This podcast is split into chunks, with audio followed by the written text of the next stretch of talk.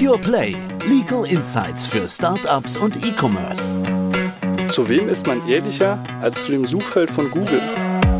In der Werbung zählt nicht nur, wie du es machst, sondern die Geschichte, die du erzählst. Entwicklung geht nicht immer nur aufwärts, sondern es kann auch anders kommen.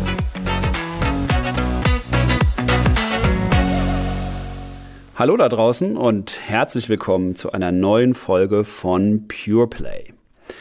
Ich bin heute wieder mal im Studio an einem trüben Herbsttag zusammen mit Martin und bin aber ganz happy, dass wir heute wieder ein spannendes Thema auf dem Tablett haben.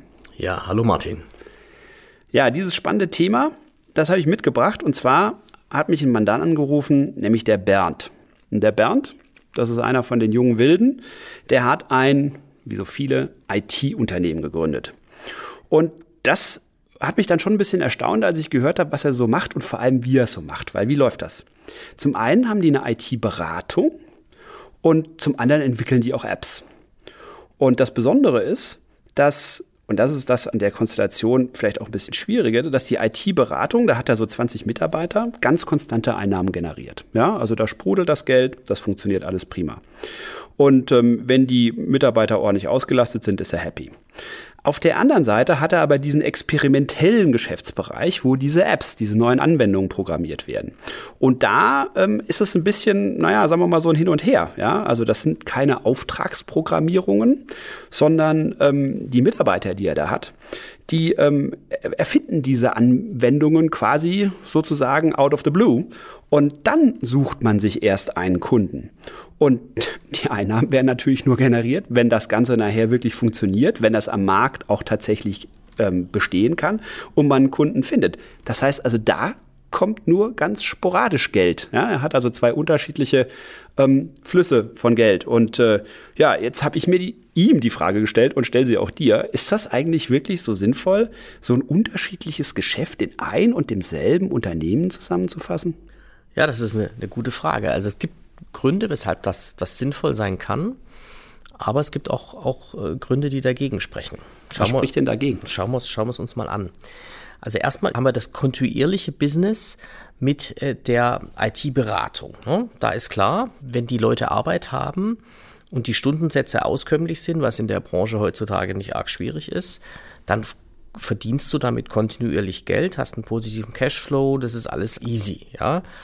Problematisch wäre es nur, wenn es nicht genug Arbeit gäbe oder man nicht genug Mitarbeiter hat oder da jemand krank ist und ausfällt und solche Sachen. Aber das, das kriegt man ja in der, der Zeit, äh, sind IT-Leute so gefragt und ist diese Beratung so gefragt, dass das nicht, das, das kriegt, kriegt man hin.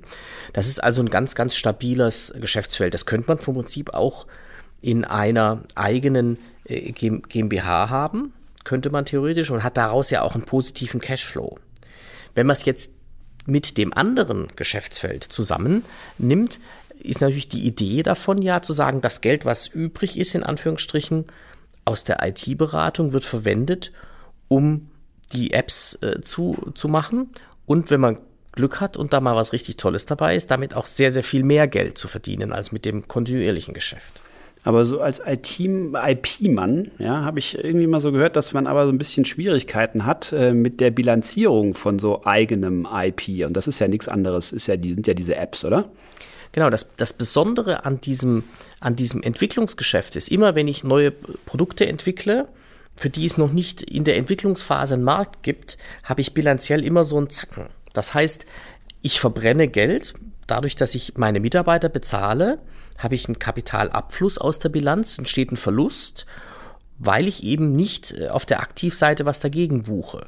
Sonst, wenn ich Waren kaufe, wenn ich Anlagen kaufe, ähm, habe ich eigentlich ja immer nur eine Umbuchung auf der Aktivseite. Dann geht also Cash raus und dafür geht eine Anlage oder Umlaufvermögen oder Waren rein. Oder ich kann, wenn ich jetzt äh, ein Bauunternehmen bin, kann ich zum Beispiel ja dann den Bautenstand äh, des oder den Stand des Baus auch bilanzieren dann. Das macht man immer beim, wenn dann die Abschlüsse gemacht werden, aber eigentlich auch unterjährig, so dass das bilanziell sich immer einigermaßen ausgleicht. Hier ist das Besondere, selbstentwickeltes IP, selbstentwickeltes geistiges Eigentum kann man in der Regel in Deutschland nicht aktivieren. Also nicht, äh, das hat erst dann einen Wert bilanziell, wenn es verkauft wird.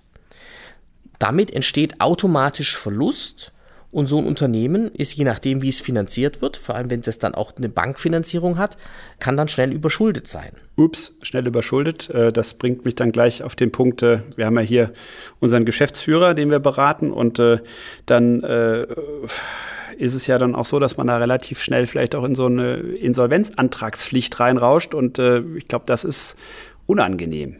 Das ist unangenehm.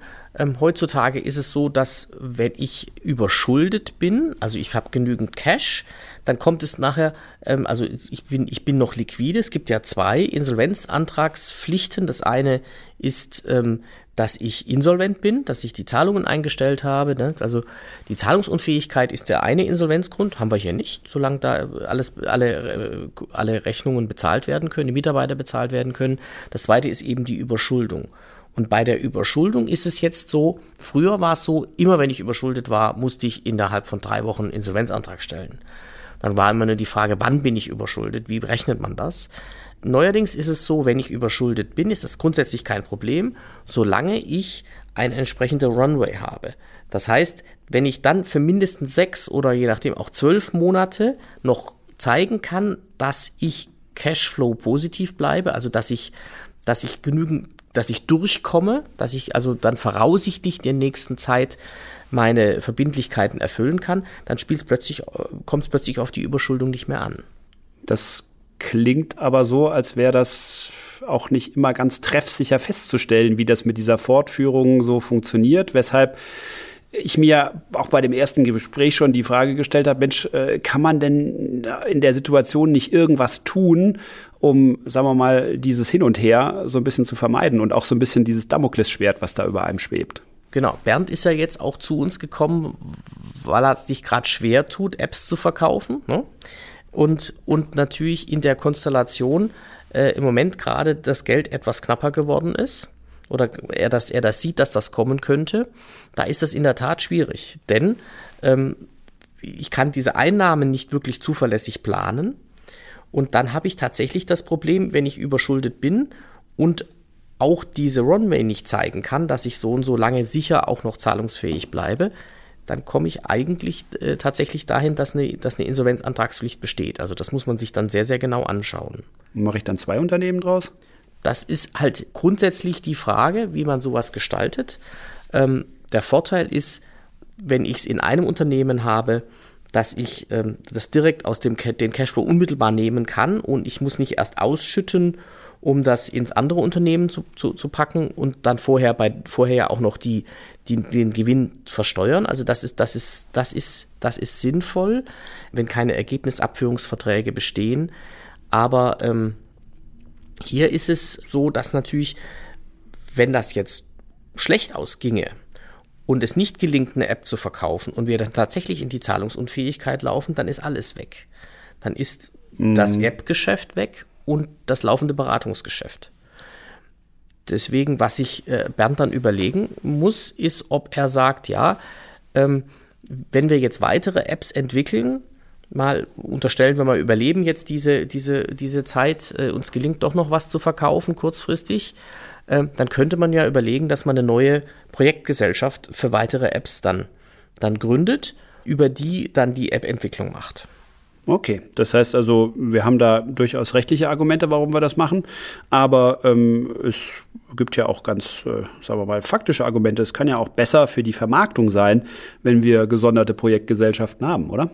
Das kann für die Vermarktung besser sein, muss ja dann überlegen, wenn das ein Szenario ist, und das kann ich mir da auch gut vorstellen, dass man die Firma verkauft, dann, dann ist das auch nicht wirklich geschickt, dass das zusammen ist. Denn jemand, mhm. der ein IT-Beratungsunternehmen kauft, hat in der Regel kein Interesse an dem App-Business und umgedreht. Das heißt, von daher spricht eigentlich und vor dem Hinblick eines Exits, also eines Verkaufs, des, des Unternehmens schon viel dafür, dass man zwei draus macht. Also das ist mal wieder so eine Situation. Man hat einen ganz speziellen Fall. Da war einer, der hat tatsächlich beides gekonnt, aber das mag nicht unbedingt, sagen wir mal, den Markt so widerspiegeln. Der gibt es vielleicht andere Realitäten und äh, ja, im Laufe des Lebens eines solchen Unternehmens muss man sich denen anpassen und dann vielleicht irgendwie auch mal umgestalten wäre nicht der letzte, der einzige Fall. Ähm, was spricht denn jetzt sonst noch für oder gegen die ein oder andere Struktur? Also ich meine, eins ist, ist natürlich auch so, dass diese Strukturen immer kost mit Kosten verbunden sind. Das genau. heißt, das heißt, wenn ich jetzt gerade, wenn ich jetzt keinen so ganz großen Konzern habe und äh, die Steuerberater und Anwälte äh, kommen dann mit Vorschlägen, wo wir dann 20 äh, Unternehmen haben, die alle einen Abschluss brauchen, die alle, die alle äh, Betreuung brauchen und wo natürlich dann auch im Unternehmen der Buchhaltungsaufwand höher ist, weil die haben ja dann Geschäft miteinander was man dann, was aufwendiger zu buchen ist. Also ich brauche einfach viel, viel mehr. Ich habe einen viel höheren Overhead. Ja. Das spricht dagegen, dass man jetzt GmbH sammelt. Ne? Das ist auch der Grund, weshalb wir oft äh, bei Mandanten so feststellen, es gibt da es gibt so beide Richtungen. Ne? Also wir haben eine Mandantin, die legt, das hat das jetzt alles zusammengelegt. Ja? Wiederum haben, sind von 20 GmbHs runter auf vier und äh, wir haben das sozusagen schon in fünf Jahren auf Wiedervorlage, weil wir glauben, dann, dann machen wir wieder Abspaltungen, dann gehen wir wieder von fünf äh, auf, auf zehn, weil es jetzt vielleicht zu wenige sind. Aber da muss man halt die richtige Balance finden zwischen Kostenstruktur einerseits ähm, und trotzdem halt die, die in Erwägungen, die dafür sprechen, dass man es in getrennten Einheiten hat, juristisch. Okay, also das ist spannend und ähm, ich habe so das Gefühl, dass wir für den Bernd hier auch eine Lösung bekommen. Also nochmal, um das vielleicht ganz kurz zusammenzufassen. Also wir haben mit dem Bernd, der Bernd hat ein Problem, weil er nämlich tatsächlich ähm, sein eigenentwickeltes IP nicht entsprechend aktivieren kann. Das heißt also, er kann das in der Bilanz nicht irgendwie zu Geld machen. Und ähm, er ist deswegen immer, sagen wir mal, so ein bisschen kurz vor der Insolvenzantragspflicht, was für jeden Geschäftsführer eine unangenehme Geschichte ist. Ähm, inwieweit man so eine positive Fortführungsprognose hat, das muss man aber erstmal erklären. Ja, das ist also auch nicht so ganz wahnsinnig einfach. Ähm, weshalb man sich die Frage stellen kann, teilt man das Ganze nicht auf? Macht man da zwei Unternehmen draus?